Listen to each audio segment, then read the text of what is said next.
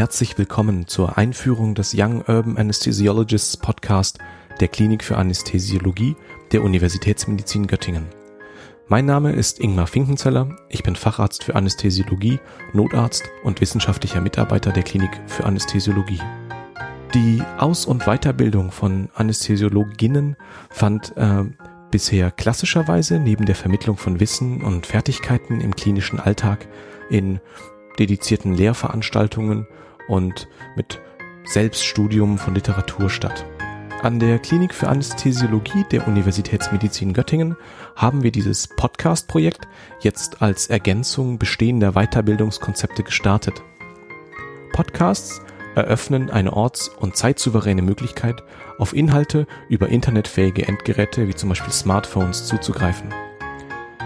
Erweiterte Funktionen moderner Podcasts wie das Einbinden von Grafiken und Links zu Quellen oder Transkriptionen werden dabei ausdrücklich genutzt.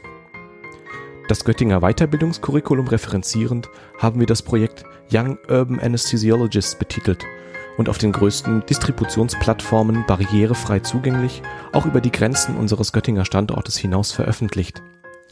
Wir möchten damit ein Teil der Free Open Access Medical Education, kurz FOAM, Community werden. Strukturiert wird der Podcast durch drei Säulen. Die Basis bildet ein an der Weiterbildungsordnung orientiertes Programm. Diese Grundlagenreihe soll einen umfassenden Einblick in das Feld der modernen Anästhesiologie bieten.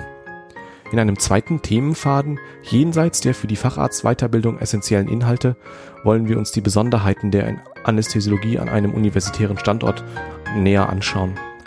Äh, zum Beispiel extrakorporale Verfahren, wissenschaftliche Arbeitstechniken und anästhesiologische Nischenphänomene und Grenzbereiche, wie zum Beispiel in der Kinderkardioanästhesie, wollen wir hier in den Fokus rücken. In einem dritten Strang wollen wir uns ganz gezielt besonders aktuellen Themen widmen oder mit besonderen Gesprächspartnern in den Dialog kommen. Ein Beispiel dafür wäre die aktuell grassierende Covid-19-Situation. Die Klinik für Anästhesiologie twittert unter @ins.umg. Wir müssen auf unseren Disclaimer hinweisen.